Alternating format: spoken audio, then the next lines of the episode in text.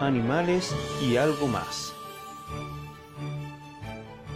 Un elefante se despertó, miró hacia el cielo y pensó, ¡qué elegante!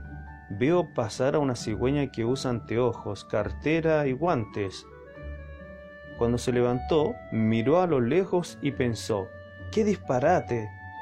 Veo a hipopótamos y jirafas tomando jugo de tomate.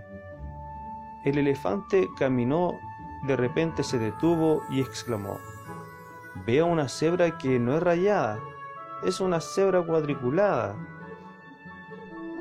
El elefante siguió su camino, pero en un momento, ¡zas! vio a un ser que no había visto jamás. Un ratito después había tanta gente que el elefante dijo, ¡qué cosa tan sorprendente! A todos nos gusta el chocolate caliente.